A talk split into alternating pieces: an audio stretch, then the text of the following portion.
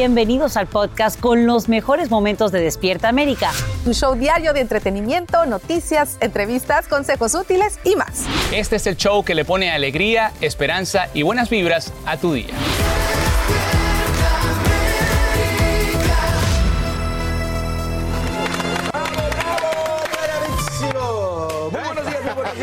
Amanecer con nosotros en Despierta América. Martes 21 de septiembre. Sí, ahí se va acabando septiembre. ¿Sabes por qué no se me olvida? Porque cumpleaños de mi mamá. ¡Ay, de mi hermano! 21, 20, 21. ¿Y quién está de regreso? El nuevo papá. Muchas gracias. Eh, me dijeron que a los caballeros hay que traerles un habano, así que les traje un puro de Nicaragua. Ollas de Nicaragua. Esto yo no me lo- de Nicaragua también para Nunca ti. me he fumado uno de estos, pero pues algún día de estos. Sí, sí, para las chicas lamentablemente no, pero yo les voy a dar una ratito. Ven, mantequilla, espérame. Ahí está, ahí está. Reparte, de Nicaragua todo. para ti, para ti también. Para, para todos, Choque, ahorita te doy también para ti, Choque, también para todos. Así que muchas gracias. Muy feliz de haber estado aquí de vuelta con ustedes, de verdad. He pasado días muy divertidos, convertido en papá. Y bueno, pues a ratito les voy a contar toda esta nueva experiencia, les voy a mostrar lo que documenté en el parto y además les voy a revelar el nombre del bebé como lo, como lo descubrí yo, porque mi mujer me preparó una sorpresa y la vamos a compartir aquí. Así que gracias. Qué bueno, Qué bueno, Carlitos. Carlos. Estamos muy contentos que estás de regreso, que nos vas a compartir todos esos detalles que estamos ansiosos todos de saber. Ya vimos unas fotografías y bueno, se van a enamorar de este príncipe y bueno, darte la bienvenida y regreso a tu casa. Así es, Carlito. Y precisamente mucho que vivir esta mañana de martes, en la que recibimos, por supuesto, a Carlito y también, entre otras cosas, te vamos a ofrecer los mejores tips para saber si tus hijos andan en mala compañía. Es algo que hay que estar muy pendiente. Pero antes hay que comenzar con las noticias y la dama de verde. Hoy le vamos a decir nuestra Sacha Preta. dama de- Damas de La verde. dama de verde, exactamente. Parecen primeras damas. No me avisaron, ¿eh? Traigo el verde escondido, pero lo traigo. La esperanza nunca muere. No Ay, señores, bueno, entramos en esos detalles después, porque a esta hora quiero contarles que aumenta la indignación por la violencia de la patrulla fronteriza contra migrantes haitianos en Del Río, Texas. Imágenes muestran a varios agentes a caballo persiguiendo a indocumentados y usando las riendas para evitar que crucen hacia Estados Unidos. Hoy al menos seis vuelos aterrizarían en Haití, con cientos de deportados en lo que sería una de las expulsiones a gran escala más rápidas de las últimas décadas. Pedro Rojas está en vivo en la frontera con los últimos detalles. Pedro, muy buenos días. Muy buenos días, Sasha. Como tú lo has dicho, definitivamente esa imagen, esa imagen de, las autoridades comienza a hablar mucho. Pero también en las últimas horas se sabe que aquel lazo que tenían los inmigrantes haitianos para cruzar el río en una zona muy honda, eh, justo al este del puente internacional del río Texas, que usaron para cruzar el río, para traer provisiones y comprar en Acuña, México, fue cortado en las últimas horas. Esto generó que al parecer unas personas o varias personas corrieron el riesgo de ahogarse en el río. Habían algunos grupos del lado mexicano que captaron imágenes de ese momento, incluso se escucharon gritos cuando las autoridades, al parecer del lado estadounidense, decidieron recortar ese lazo que estaba facilitando el cruce por ese lugar del río. También las imágenes que tú mencionabas, las imágenes de estos caballos, oficiales de la patrulla fronteriza en caballo que estaban tratando de impedir que algunos inmigrantes haitianos regresaran a Cuña, continúa dando de mucho de qué hablar y además en la fotografía, las fotografías que ya se han mencionado. Pero por otra parte, ayer estuvo en este lugar el secretario general de, la- de Seguridad Nacional, Alejandro Mayorkas. Él vino y recorrió este lugar. Yo tuve la oportunidad de conversar con él y le pregunté qué sintió al ver el hacinamiento y el gran número de personas que están debajo del puente internacional. Ahora bien, mientras todo esto ocurre, ya se iniciaron y se están multiplicando los vuelos de deportaciones hacia Haití. De hecho, ya se estima que hoy partan al menos seis o siete vuelos a ese, país desde alguna frontera de Estados Unidos. Y de acuerdo al secretario Alejandro Mayorkas, esos vuelos van a multiplicarse en los próximos días. Regreso con ustedes. Pedro Rojas, te agradecemos por brindarnos esos detalles en vivo desde Del Río, en Texas. Y esta mañana se multiplican, como escuchan, las críticas por la actuación de la patrulla fronteriza en Texas. La secretaria de prensa de la Casa Blanca, Jen Psaki, califica como horrible un video que muestra la violencia de los agentes contra migrantes haitianos. Esto mientras la administración Biden anuncia un aumento en el número de refugiados que serán admitidos en Estados Unidos. En vivo desde los predios de la Casa Blanca, Edwin Pitti tiene las reacciones. Adelante, Edwin, buenos días. Así es, Carla. Muy buenos días. En conferencia de prensa, la portavoz de la Casa Blanca, Jen Psaki, dejó muy claro que el tema principal ahora mismo para ellos sigue siendo lo del título 42, con que están deportando a migrantes en la frontera, pero dejó muy claro también que cualquier acción que resulte en tratar de manera inhumana a los migrantes no está alineada con la política del presidente Joe Biden. Ella reaccionó ante la pregunta de qué pensaron al momento de ver ese video viral donde se ve a un agente de la patrulla fronteriza supuestamente golpeando a un migrante haitiano. Aquí lo que dijo. Acabamos de ver el video. Es horrible verlo. Tengo que obtener más información al respecto.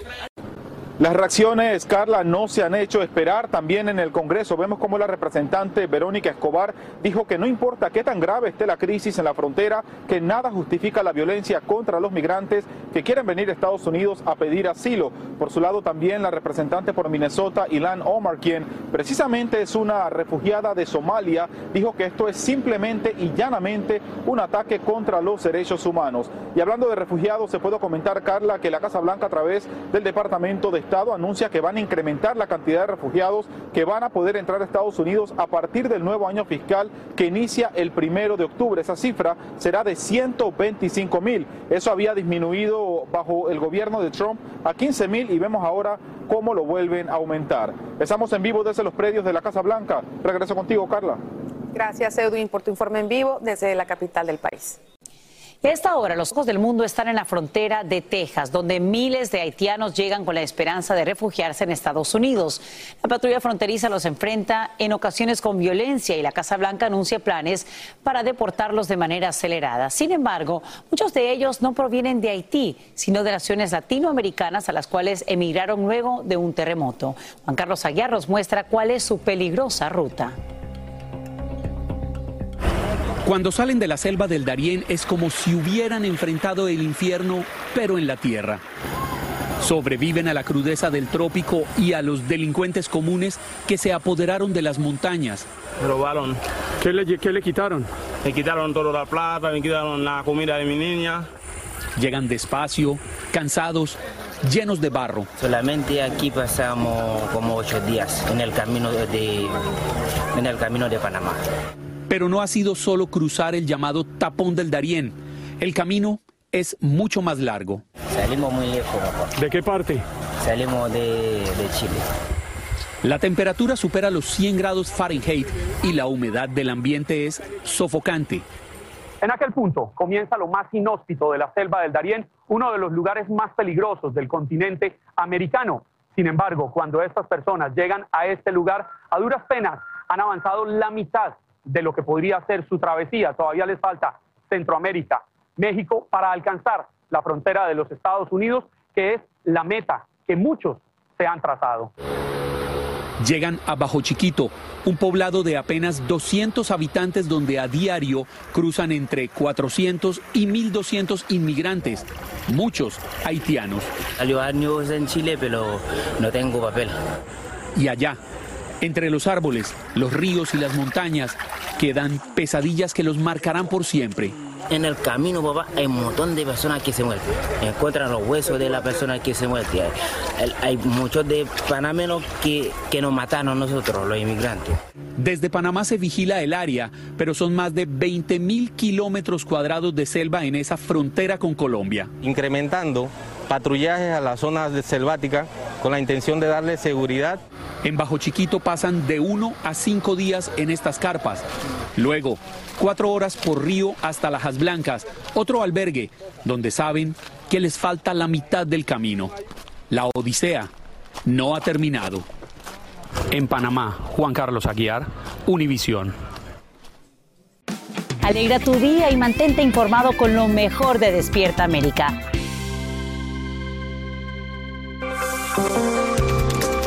Instantes, la farmacéutica Johnson Johnson anuncia que dos dosis de su vacuna brinda una protección del 94% frente al coronavirus. La empresa divulga además que la dosis de refuerzo incrementa la inmunidad al 100% al brindarse a 56 días de la primera. 30 mil pacientes participaron en las pruebas de Johnson Johnson que arrojan resultados similares a los de la vacuna de Pfizer.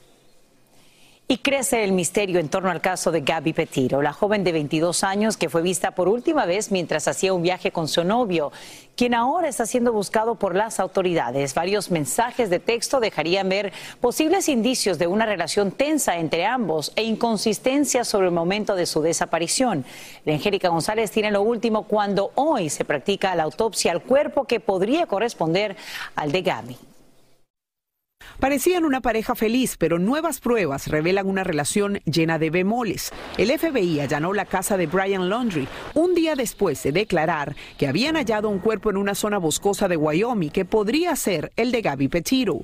Laundry fue visto por última vez hace una semana y es la única persona de interés en este misterioso caso después de regresar del viaje que ambos hacían por varios estados del país sin Gabby y sin información de su paradero.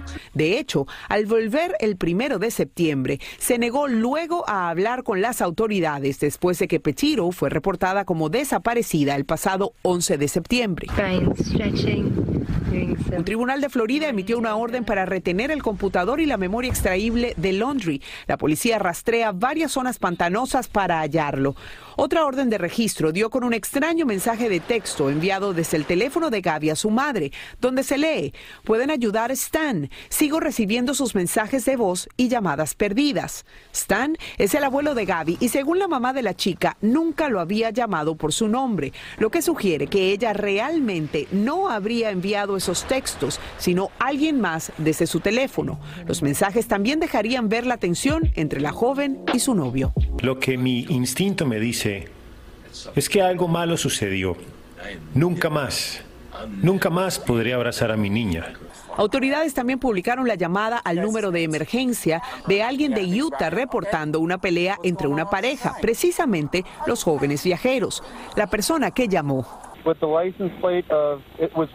Asegura que Laundry abofeteó a Gaby y que ambos corrían en plena disputa hasta que él la golpeó, se subieron al auto y se fueron.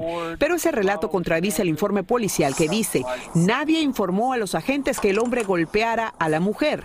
Un guardabosques que respondió la llamada de emergencia asegura que advirtió a Gaby que su relación parecía tóxica.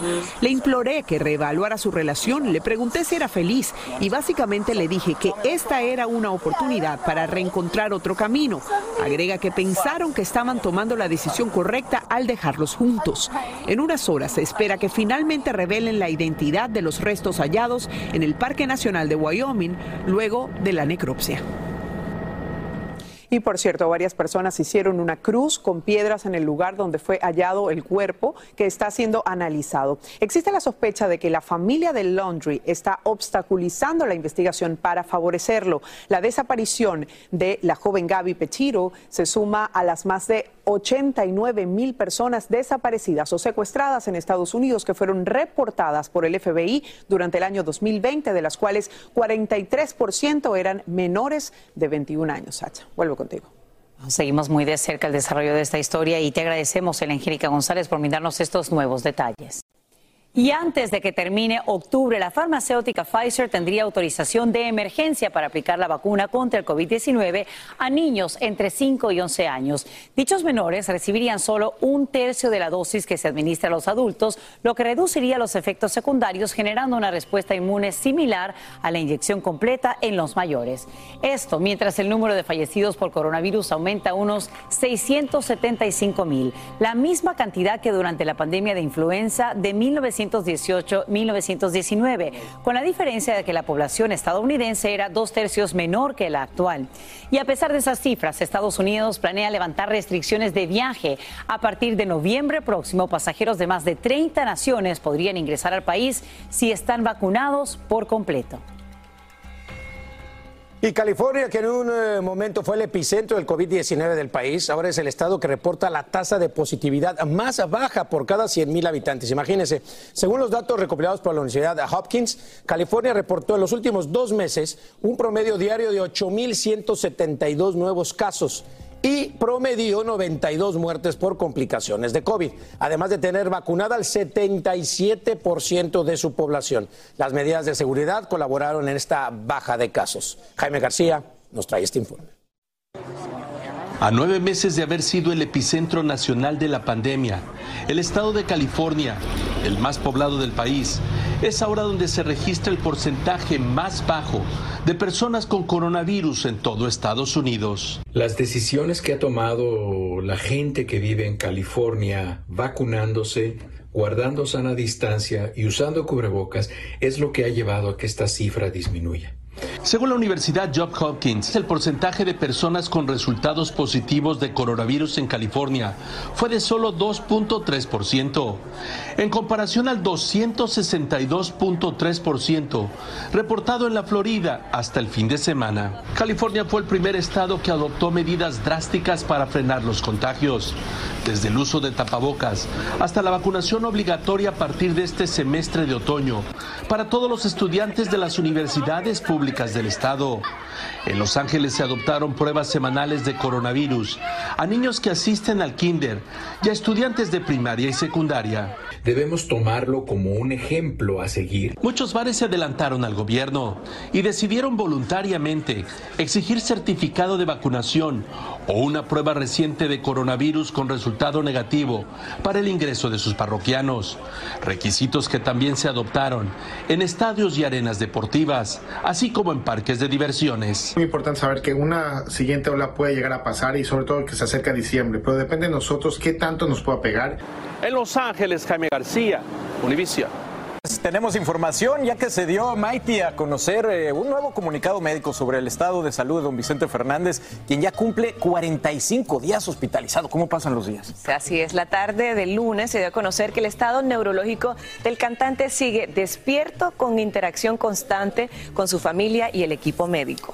Así es, bueno, aún se encuentra en terapia intensiva, su respiración sigue auxiliada por traqueotomía con periodos intermitentes de apoyo y con respiración espontánea, continuando su rehabilitación pulmonar para así lograr un mayor esfuerzo respiratorio efectivo. La familia Fernández agradeció todas las muestras de cariño y la preocupación por la salud de don Vicente y recalcó que solo por medio de los comunicados a través de las redes sociales se va a ir dando poco a poco el avance de la salud del charro de México, el charro de Así es, así que le deseamos pronta recuperación y bueno, qué bueno que esté estable y que su familia esté comunicándose con nosotros porque todo el mundo está al pendiente de la salud de este gran, gran hombre. Y seguro que esas noticias de esos bebés que vienen en camino para la familia Fernández le ha traído mucho aliento. Eh, no, los bebés, los bebés reviven, los bebés reviven. Si no, pregúntele aquí a mi compañero. Y hoy el presidente Biden habla por primera vez ante la Asamblea General de Naciones Unidas en Nueva York. Esto tras reunirse con el secretario general Antonio Gutiérrez en horas de la noche. El discurso del mandatario genera grandes expectativas en medio de llamados a actuar frente al cambio climático, así como tensiones por el fin de la guerra en Afganistán y la disputa diplomática con Francia, como nos explica Peggy Carranza en vivo desde Nueva York. Peggy, muy buenos días. Cuéntanos. Hola, ¿qué tal? Buenos días, Sacha. Sí, ese es el primer discurso ante la ONU de Biden como presidente y hay mucha polémica y de hecho hay tensión con sus aliados, como lo dices, uno de ellos es Francia, luego de este pacto con Australia y el Reino Unido en torno a submarinos nucleares, que dejó a un lado a Francia, quien tenía su propio contrato con Australia. Por otra parte, también muchos quieren ver cómo va a ser el discurso de Biden en torno a las ambiciones de China y como lo dices, la caótica retirada de Afganistán. Todo esto mientras el mandatario ha dicho que América o Estados Unidos está de vuelta porque busca diferenciarse del expresidente Donald Trump. Mientras otro que dará su discurso y de hecho abrirá la sesión es el presidente de Brasil, Jair Bolsonaro, quien ha dicho abiertamente que no está vacunado y sin embargo, como sabes, estamos en Nueva York, donde el alcalde Bill de Blasio ha recordado que en un centro de convenciones como este se espera que las reuniones o que las personas estén vacunadas. Sin embargo, el presidente de la Asamblea ha dicho que el sistema se trata de un sistema de honor donde simplemente la gente tiene que dar fe de que está vacunada, así que se espera que el presidente brasilero desafíe esto. Así que eso es todo lo que tengo por ahora regreso con ustedes. Estás escuchando el podcast que te alegra la vida, el de Despierta América.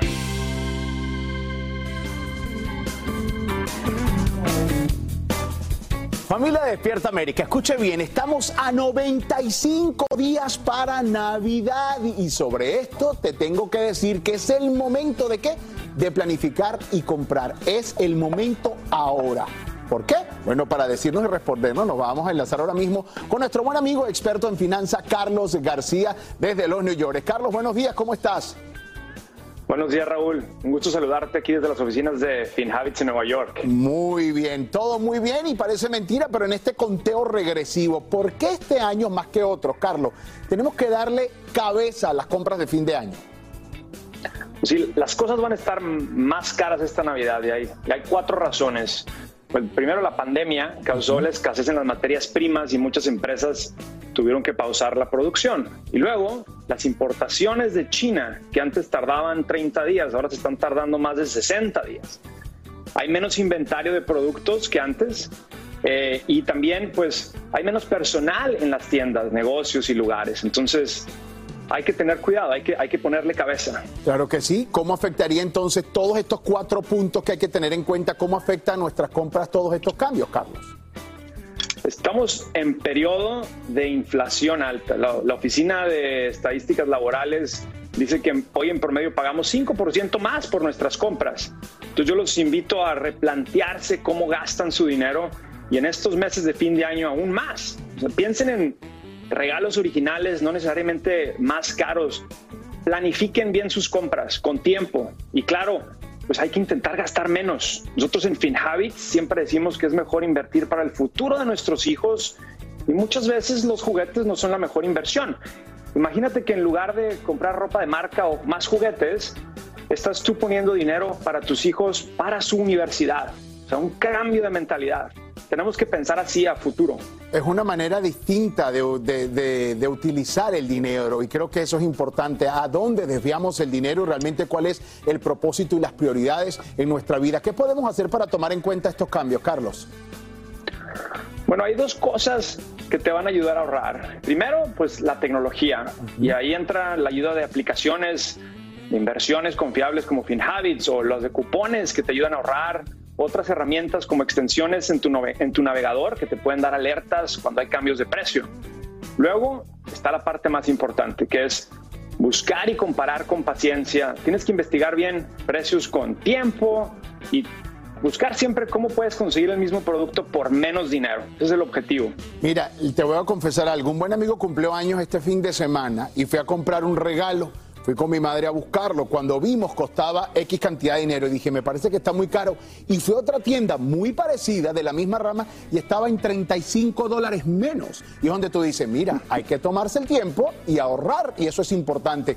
Tú comentaste al inicio que las tiendas están buscando también trabajadores, lo hablamos en este comienzo de mes. Cuéntanos acerca de esto. Es así, es cierto. O sea, como hemos dicho aquí en Despierta América, muchas empresas a nivel nacional están contratando empleados, no solo para regresar al número de empleados que tenían antes de la pandemia, uh -huh. pero sino que usualmente durante estas últimas semanas del año necesitan más ayuda en las tiendas.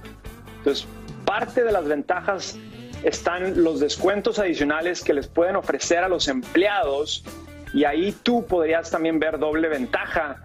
Eh, es el ingreso que te ofrecen, pero también el descuento que te pueden dar como empleado estas tiendas.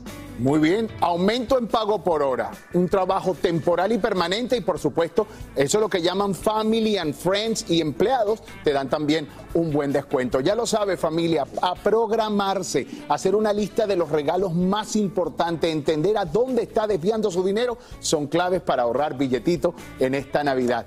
Carlos, muchísimas gracias por este contacto y esta información. Gracias Raúl, los invito a suscribirse a nuestro canal de YouTube de FinHabits y a mi podcast de hábitos financieros para escuchar más consejos sobre dinero. Muy bien, así va a ser. Muchísimas gracias Carlos, ya lo sabe, aquí en Despierta América lo ayudamos y queremos que su bolsillo esté muy feliz. Oigan familia, Gabriel Soto e Irina Baeva, como ustedes saben, enfrentan una batalla legal contra Laura Bozo. Este martes nosotros estuvimos en los tribunales donde se tenía que presentar a declarar la peruana. Sin embargo, no lo hizo, no fue. Y Guadalupe Andrade estuvo ahí y nos cuenta todos los detalles. Vamos a ver. Gabriel Soto e Irina Baeva se presentaron en los tribunales en la Ciudad de México a una audiencia en contra de Laura Pozo por discriminación, violencia psicológica y daño moral. Se hizo el desahogo de la prueba este, y bueno, pues eh, la contraparte no se presentó, entonces pues ahora sí que ya eh, la demanda procede y, y como yo lo dije siempre, ¿no? El, el- el- el objetivo el, este, es precisamente marcar un precedente de que no se puede eh, no se puede denigrar de esa manera, no pueden utilizar ese tipo de lenguaje en contra de alguien, en contra de nosotros en este caso, en este en, televisión internacional, este, denigrando nuestra reputación. La conductora peruana aún se encuentra prófuga de la justicia, acusada de evasión fiscal. Irina explica que el no haberse presentado la afectó considerablemente. Ya se pasó sentencia definitiva, entonces pues en este caso ahora sí que la verdad es que en cuanto a las fechas y eso no somos nosotros, pues ya la justicia pues se tomará se tomará su tiempo no para para dictar la sentencia, pero en cuanto se dicte estoy segura que ustedes van a ser los primeros en saber y pues ahí vamos a estar nosotros también. La pareja asegura que con esta acción legal desean poner un alto a los ataques en contra de las figuras públicas. Nos tenemos que respetar y, y la gente que está sentada en los micrófonos no puede utilizar ese tipo de lenguaje en contra de nosotros que, que nos juzga y que nos dice, porque eso, eso promueve también que nos sigan el ciberbullying y muchas, muchas cosas que, que- que la verdad es que sí hacen daño. Las palabras que fueron utilizadas fueron altisonantes y bueno, ya sabemos bien la causa de la demanda. En este caso, pues como dice Gabriel, la contraparte no se presentó, no se presentaron sus abogados, no se presentaron ni siquiera el pliego de posiciones. De haberse presentado a declarar, la peruana hubiera sido detenida por parte de las autoridades mexicanas. Baeva opina al respecto de su situación. Yo te puedo decir por mí, nunca jamás le deseo mal a nadie, pero lo que sí pienso es que pues todos somos adultos y cada quien es responsable de sus decisiones y de sus consecuencias, ¿no? Entonces, eh, te digo, yo no le deseo mal a nadie, pero cada quien es responsable de sus decisiones y de las consecuencias. Y sobre si ya se sabe la cantidad de la compensación económica que recibirán, escuchemos qué dijo Gabriel. Eso, eso ya lo, lo- dicta la, la juez que, que lleva el caso. Este, no sé si sea una sanción económica, una disculpa pública, pero aquí te digo, el, objetivo es ese, ¿no? Es el marcar el presidente que no se vale, no se vale que, que- tomen la libertad de hablar así, sin conocimiento de causa, como dice Irina, juzgando este, circunstancias que, pues, que ni al caso, que ni incumben a las personas que no están involucradas. En Ciudad de México, Guadalupe Andrade, Despierta América. ¿Qué tal? No, pues hechos todos unos activistas, ¿eh? Gabriel Irina, y qué mal de, de parte de esta mujer que no fue, pero bueno, si la iban a arrestar, me imagino que está tomando sus precauciones. Pues que está de verdad en serios problemas. De- Desde el momento que ella hubiese puesto pie ahí, la arrestan no solo por este caso, que esa es otra cosa, sino Sí, que cosa, ella debe eh, eh, un- un- una fuerte cantidad de dinero por haber vendido una casa que ya estaba embargada, ahora no se ha presentado. Sabemos que está, o lo último que se dice es que está en, en la única propiedad que tiene, que es en, en Acapulco, y que no sale para evitar ser arrestada. Continuamos con el podcast más divertido de tu día, Despierta América. Aquí estamos eh, de regreso a Desperta América. Mire este tema importantísimo, por favor, papá, mamá, que tienen eh, hijos. Mucho, mucho cuidado. Mire, a pesar de que aún el caso de la desaparición de Gaby Perillo no se ha esclarecido, ha causado conmoción nacional, se ha dejado muchísimas preguntas y aprovechamos esta oportunidad para ayudar a los padres preocupados, sí, como yo, como usted, para saber cómo identificar las señales de que la pareja de sus hijos podría representar una amenaza. Para hablar del tema, invitamos a Manuel Gómez, agente especial retirado del FBI en vivo desde Manhattan. Muchísimas gracias. Y por supuesto a Alfredo Hernández, psicoterapeuta desde Miami. Bienvenidos los dos. Muchas gracias por estar con nosotros en este tema tan importante. Eh, mire, eh, comienzo contigo, querido Manuel. En el caso, por ejemplo, de la violencia entre jóvenes, ¿cuáles serían las causas más comunes que llevan a, a este agresor a maltratar o inclusive muchas veces asesinar a su propia pareja?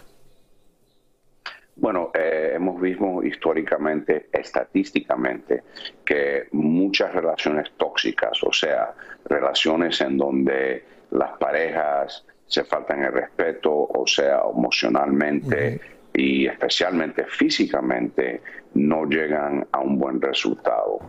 Y estas son las relaciones que eventualmente llegan a una mala conclusión eh, aparentemente como esta llegó.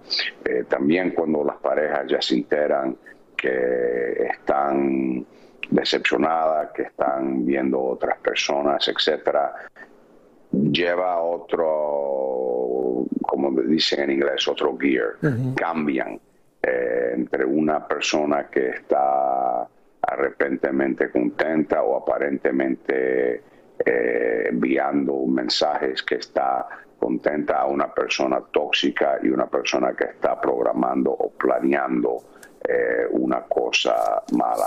Ya vimos, eh, vimos en este caso que ya ella ya había llamado a la policía y que habían ah, señas que esto era una relación tóxica y por eso eh, los padres debían de haber hecho un poquito más. Eso dicho, eh, eh, no es Fíjate, eso, eso que dices, eh, Manuel, es bien importante. ¿Qué debe hacer un padre, por ejemplo, que está preocupado o piensa que su hijo o su hija están en peligro? Sí, bueno, obviamente lo obvio, lo que, lo que hacer un buen padre, como, como, como tú mencionaste al primero de este segmento, avisar, guiar, decir, eh, y ver objetivamente lo que está pasando en esta relación y decirle a su hijo o hija, esto no está llegando a un buen lugar. Eso es difícil porque obviamente, como va a decir eh, mi amigo, eh, después de ello, psicológicamente es muy difícil de hacer ah. porque uno piensa con su mente, pero claro. hace con su corazón. Yo, yo Manuel y Alfredo, les digo, eh, después de este tema, eh, hablé con mi hija adolescente de 21, 22 años ah, largamente el día de ayer, 5 o 10 minutos, acerca de estas relaciones que pueden ser muy peligrosas y que, lo comuniquen. Alfredo, ¿cómo podemos sacar a nuestros hijos de una relación tóxica? O sea, sabemos que está en esta relación, que, que no es bueno para tu hijo o para tu hija. ¿Cómo lo sacamos?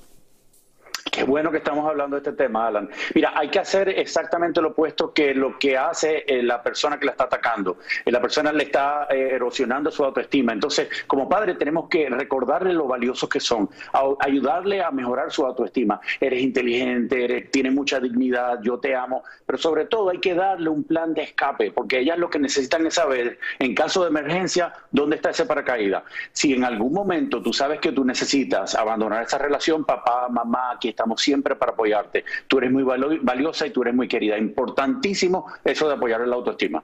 Eh, eh, Alfredo, en el caso de las parejas jóvenes que, que, inclusive pueden eh, morir o estar violentadas, ¿qué, ¿qué, pasa por la mente de un... Porque es diferente, ¿no? Un abusador a un asesino. Primero hablemos del abusador. ¿Qué pasa por la mente de un abusador? Sí, eh, el abusador, eh, estos son ciclos de violencia doméstica. Recuérdate que esto es una persona que eh, a quien tú le profesaste el amor, ¿no? Tú entiendes que te ama, que te va a proteger y te va a querer. Pero estas son las personas que controlan a, sus parejas, que ofenden con la palabra, que maltratan psicológica y físicamente. Y esto es algo que hay que entender. Esto no es de un golpe, no es que empieza dándole puño y dejándole el ojo negro, ¿no? Esto empieza a dándoles pequeños empujones, agarrándola fuertemente por el brazo, intimida estas poses o posturas que son intimidantes. Entonces va escalando poco a poco hasta que puede llegar a explotar y matar a la otra persona. ¿Qué pasa entonces ahora con la mente de un asesino? ¿Es diferente?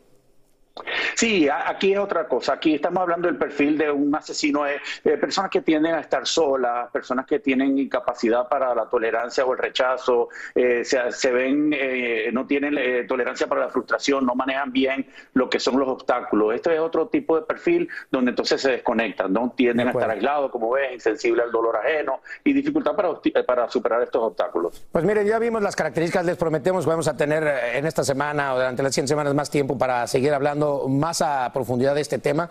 Les quiero, les quiero agradecer, por lo menos ya vimos los perfiles, ya vimos lo que se puede hacer, lo que no se puede hacer, que tengan mucho cuidado y hablar con sus hijos, que es la parte fundamental con toda la confianza del mundo. Gracias, gracias querido Manuel Gómez agente retirado del FBI, muchísimas gracias de Nueva York, y Alfredo Hernández, psicoterapeuta desde Miami. Les agradezco de corazón a los dos y, nos vamos a ver eh, más seguido. ¿eh? Así que hay que seguir hablando de este tema.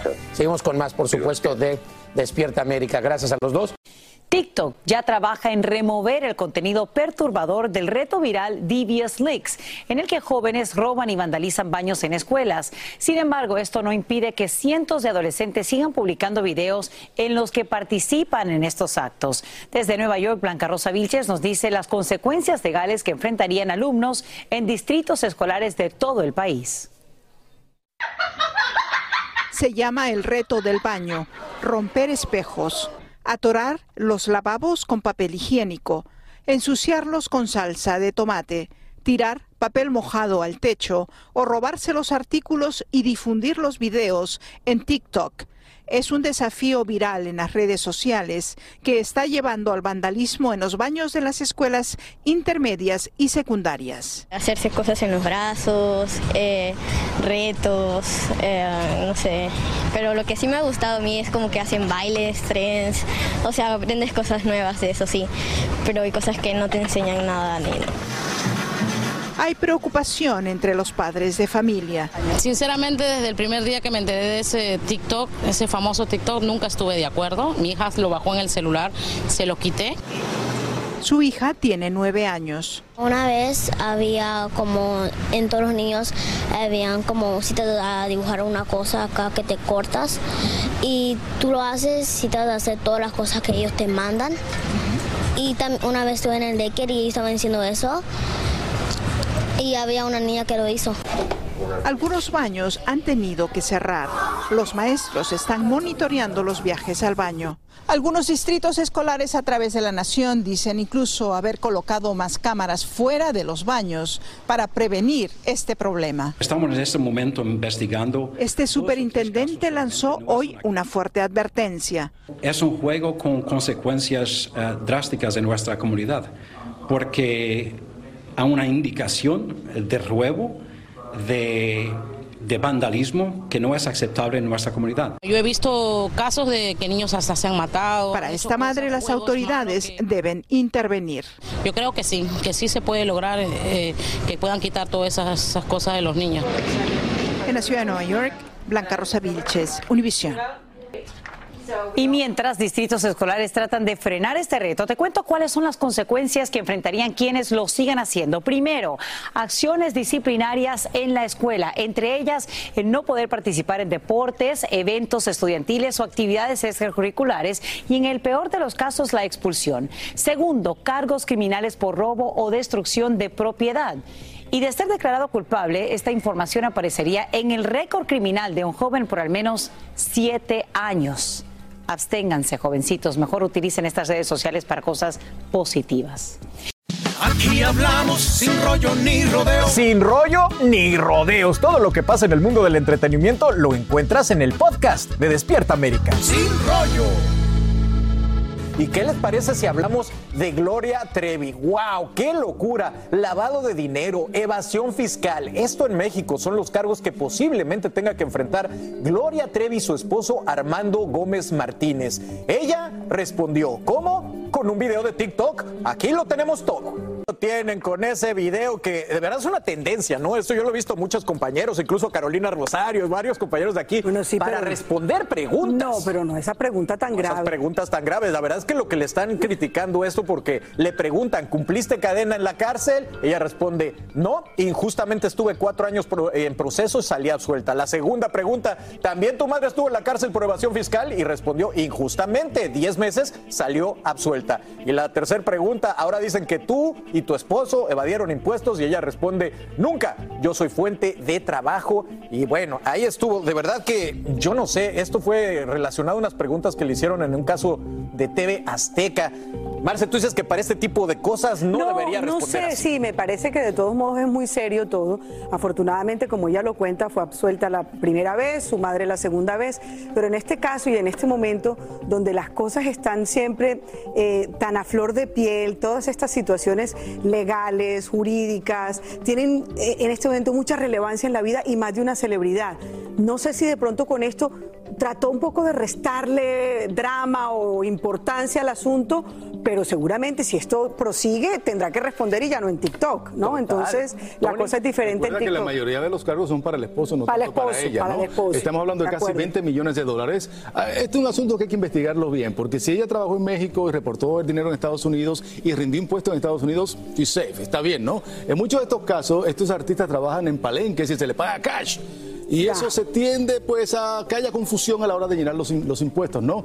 También el contable juega un papel muy importante. Y fueron cuatro preguntas. ella. La cuatro pregunta fue una con un caso también relacionado con TV Azteca. El- y, de verdad que, a, a mi parecer, mi percepción fue como diciendo: a mí me vale todo lo que me están acusando, yo soy inocente. De alguna forma ella lo quiso plantear en ese video como que siempre ha sido juzgada por cosas por las cuales no es responsable. Y aunque la forma de hacerlo en TikTok le resta mucha seriedad a un proceso tan difícil como este, por ejemplo, eh, dicen que recibía montos de dinero desde el año 2005 en adelante y nunca pagó impuestos. A ella se le está acusando realmente es de fraude fiscal. Los otros delitos son para su esposo, pero el hecho de estar involucrada en un caso como este implica más bien guardar silencio. Me parece extraño que el abogado, porque esto está ya en litigio, no le haya dicho mejor guarda silencio porque Ese es el problema de las redes. Yo Lo más seguro no lo pensar- consultó. Yo quiero pensar que ella está Podcast. Segura 100% de que va a salir libre de esta y por eso se atrevió a hacer, este tipo de videos. Sí, es cierto, todos los jóvenes están hablando con ese TikTok y mucha gente, jóvenes y no jóvenes, están siguiendo esa tendencia, pero aquí estamos hablando de algo bien serio. Si uno no paga los impuestos aquí, sea fulano, mengano, Gloria Trevi, Maite Interiano, quien sea, aquí hay que responder y que ella haga ese video de este tipo me parece a mí una falta de respeto para un proceso que se está llevando a cabo. Ojalá que sea lo contrario, que sea que está súper segura y dijo, sabes que mejor me río por no echarme a llorar, ni mucho menos Bajarle ni el drama. preocuparme, pero creo que en este caso está en todo su derecho, pero no era el momento para hacerlo y menos de esta forma con un Pero, video que... pero no creen que es caso. porque es TikTok, porque si hubiera sido Twitter, Tony, todo el mundo estaría, ah, ella dijo en Twitter y Twitter ya lo que- toman muy en que, serio. Aunque lo hubiese hecho en cualquier plataforma de esa forma que lo hizo, ¿no? Era restarle. Ah, tú dices con el bailecito y yo con la respuesta, hace un- ta, ta, ta, Hace un statement, una, eh, una explicación verbal, a lo mejor seria, la gente lo recibe mejor. Yo creo que Pero en Twitter hubiera sido, Sí, sí. en Twitter hubiera sido, si hubiera sido solamente un statement, statement, hubiera sido diferente la cosa. O sea, la comunicación hubiera sido distinta. Ponerle la música, ponerle la que está de moda, ponerle el tema TikTok, de pronto le cambia un poco como el asunto y por eso es lo que yo digo. ¿Será que de esta manera lo que quiere bajar un poco es y restarle importancia o restarle hecho, drama? Pero no lo hace, pero no lo hace él y yo creo que eh, enciende un poquito más la situación. La mayoría de estos casos de fraude fiscal y todo lo que tiene que ver con evasión y todo eso, regularmente explotan cuando ya hay suficientes pruebas para llamar a las personas que están sindicadas por estos delitos. Ellos- o sea, esto no es una ellos- cosa de que ellos, te como dicen en mi país, te dan gabela. Exacto, ellos, ellos te dejan. Sí. ese- eso es, y le hacen seguimiento hasta que pasa Cae. algo que allí, allí está y allí Con el- cae. con el tío Sam y es irrefutable. Sí, Entonces sí. eso es lo delicado. Ahora, eh, antes, antes normalmente, Maite, hubieran contratado a un publicista, a un relacionista público para que sacara algún tipo de, de- de comunicado. Pero este TikTok es increíble. Ahora veo abogados, doctores, de todo ahí y yo creo que ya se está volviendo algo que se vale usar, ¿no? Decir, oye, yo no estoy, estoy acusada, pero soy inocente. No, cada quien es libre de hacerlo, pero volvemos a eso, le estamos restando importancia a cosas que son como deben de ser. Aquí es con la ley después nos quejamos que los niños están haciendo, eh, vandalizando baños, que se Sí, están eh, comiendo cosas de detergente. ¿Y ¿Por qué? Porque, ay, porque es lo nuevo. Y cuando tienen asuntos Right. importantes de Sí. relevancia, de, de, de- de- ejemplo, de, de responsabilidad social. ¿Y qué tiene atrás un unicornio? No, ade- además, No lo estamos, no lo estamos Tal tomando de esa vez manera. no, tal vez no es la primera celebridad acusada o investigada por ello, No, no, no. pero tal vez sí es la primera que utiliza el TikTok para, para responder. Bueno, pues ahí lo tienen, ahí pueden echarle el ojo en su TikTok y bueno, le deseamos suerte, espero que no le vaya a salir el tiro por la culata. Sin rollo ni rodeos, todo lo que pasa en el mundo del entretenimiento lo encuentras en el podcast de Despierta América. Por continuar nosotros en Sin Rollo y ahora pues tenemos la historia de nunca acabar porque esto normalmente sería un logro extraordinario. Meghan y Harry, los duques de Sussex, parte de la edición de la revista Time con las 100 personas más influyentes del mundo. ¿Quién no estaría orgulloso, feliz? Bueno, el papá de Meghan Markle obviamente no está tan feliz y opinó al respecto. Esto, señores, sí es un escándalo. And Mr. Markle, I thought you were going to get a Time magazine issue. It has hundred most influential people. That's only Time Magazine's opinion. There are far more influential people, like the Queen. Bueno, ahí lo que la pregunta se hace todo el mundo es cómo puede un papá hablar así Increíble. de su hija, Tony. Oye, y yo también me pregunto en qué momento se comienza a deteriorar esta relación, porque él estuvo muy presente en su infancia, en su adolescencia también. De hecho, él eh, mucha de la influencia de ella para ser actriz es su padre. Él era técnico de Ah, iluminación verdad. en, en- en series de tensión y, y así complicadas, ¿no? De suspenso. Y de suspenso. Y, y- y entonces, esta gente se odia en esa reacción, o sea, es inaceptable. Bueno, a mí no me sorprende. Eh, a ver, si- Si, tu hija, yo creo que para todo padre, los hijos deben de ser los hijos, pero el momento de que una hija se casa con la ilusión es para que la apoyes. Ese señor casi que acaba con el matrimonio que ni se había efectuado de, de la princesa. Habló mal de ella, vendió una fotografía, se prestó para que un paparazzi de un tabloide en Inglaterra le pagaran dinero él viendo unas cosas. Señor, a mí no me sorprende absolutamente nada, al contrario, creo que fue hasta educado de darle una reverencia a la Yo lo veo pero mal. este señor Está malísimo. ese, o sea, cualquier cosa que le Pero no sé. pregunten lo va a hacer en Yo lo veo mal. O sea, No sé si es es una muy triste impresión que mía. sea esa situación. que soy una neófita en el tema, no sé si es una impresión mía o yo pienso que la gente lo toma para hacer titulares, pero no con la lucidez de su comentario. Pero es decir, muy- la fuerza del comentario de un padre que no apoya a su hija, no creo que sea ese el fin, es más bien el hacer titulares lo que funciona, pero que el señor no lo toman eso. en serio. Bueno, yo creo que le pagaron por eso, porque esa toma está muy bien hecha, Sí. está en, en dirección a la cámara. No, y con, la- y con una revista que no es la Times en la mano. O sea, fue una Pero- reacción de 30 segundos que... De acuerdo, no, pero lo de todos modos ustedes no lo ven muy mal. O sea, ustedes no ven este señor prácticamente no puede caminar, es un señor que no se ve lúcido, es un señor que se ve amargado, que se ve... Yo, yo siento que este señor incluso no está muy bien de la cabeza. Sí, no lo y, estuvo, Marce. exacto, Es que no perdona. No lo estuvo, te digo, No lo estuvo, después de la claro, boda estuvo claro, claro. hospitalizado, Muy mal, muy problemas mal. del corazón. Sabemos que Megan le escribió una carta después de la boda, después de toda esta vergüenza pública que la Ay, hizo sí, pasar. qué vergüenza. Y hubo un intento con la familia de, de, por lo menos en Leymar Asperesta, pero aquí no hay nada. Desafortunadamente, el señor y la media hermana le han hecho la guerra imposible. Sí, la revista recibió muchas críticas, sí, pudo haber otras personas, perfecto, pero ¿para qué hacer este tipo de comentarios que Maite, no pero es cierto, ayudan en es nada? cierto que nada de lo que él ha dicho ha sido porque él ha querido decirlo, ¿verdad? Siempre le han pagado. O, o- o le preguntan. Le han pagado, siempre. Porque eso, eso también hay es que analizar. Él vive de eso. Simplemente, exacto, vive de eso. Él Pues, vive oye, de eso. Pero si sí que es genio, porque sabe exactamente qué decir para salir en todos los eh, él vive, él está eh, libreteado, a lo mejor se lo envía- le envía la respuesta anteriormente. No, o de pronto realmente está tan molesto que lo único que le da por decir es estas barbaridades y eso es lo que compra inmediatamente ese paparazzi o lo que compra la revista o lo que sea, ¿no? ¿no? Vive en México, ¿no? Él vive entre, México y Estados Unidos. Tijuana. Tijuana, se supone que sí, pero lo han ido a buscar y no lo encuentran y está por aquí y está por allá. Lo que sí sabemos es que hay unos paparazzis que lo encuentran todo el No, tiempo. y es claro, porque el hombre está pagado. Son sus socios. El hombre Ahora, está también lo pagado. están colgando, pero eh, lo decías, Mighty, eh, sí, mala onda y mal padre y lo que quieras, pero no es una mentira. Sí hay gente más influyente que esta 100%, pareja. Y eso lo dije, puedo- y eso es a criterio de una revista eh, que tiene todo un, un comité que selecciona y son otros. En este caso fue el chef Andrés, eh, José Andrés, el que escribió el artículo sobre el du- duque de Cambridge. Y sí, uno puede pensar que hay per- 100 pero- personas más influyentes en ese momento, pero ¿por qué venir a hacer ese comentario? Me parece. Pero tiene ven acá. Que Megan- me- dime algo, Carlitos. ¿Quién Megan es el niño más bello del mundo lista. para ti? Ah, bueno, mijo. Ah, bueno, un papá no dice nada de los hijos. No, un papá acuerdo, siempre ve las cosas Pero- lindas y positivas Yo de sí los creo que. Megan debe estar en esa lista de los más influyentes. No, Ella tiene, su, probablemente. Tiene su mérito no, no, no es que no deba estar en la lista, claro que debe estar en la lista. El rollo y la polémica es que fue la portada en papel con el marido, con Harry. Esa fue la portada. bueno, pues Mucha vende. gente no estuvo de acuerdo con el hecho de que hubieran sido la portada. La- de la pronto el papá, vender. claro, el papá quizás tampoco estuvo de acuerdo. Pero ¿tú crees que le queda bien a un papá estar diciendo eso en la red, en la- no solo en las redes sociales, en la televisión, en una cámara al frente de que, que hay mucha gente TikTok mucho más. Sabemos Ahora, que la reina es mucho más. ¿No creen que tal vez les pagaron él, los duques para estar en esa portada no, porque no, vienen muchos proyectos de ellos. ¿no? Pero real- seamos, seamos pragmáticos, son influyentes. Claro. Todo el mundo Claro. habla de ellos, Señores, todo el mundo sabe lo que ellos No están se haciendo. olviden, el presidente Trump ha estado en esa lista y hay mucha gente que lo quiere y mucha gente que no. Son gente que tienen influencia para bien. Ojalá que todos los influencers fueran para bien, como para otro tipo de, de decisiones, quizás no lo más positivo. Esta es una lista que, que, de acuerdo contigo, sí merecen estar. Pero más allá de la lista, señores, la crítica que han recibido por la portada. Por la no sé si la portada, podemos ver, es que la porque portada se ven, fue- todo el mundo dice que se ven diferentes, que si Sí, fue como photoshopeada. Bueno, hay que memes. si- Que si, el Hay body memes. language, que, que el, el lenguaje corporal es hasta como... Yo lo ¿sabes? veo. Que no Ella se manda.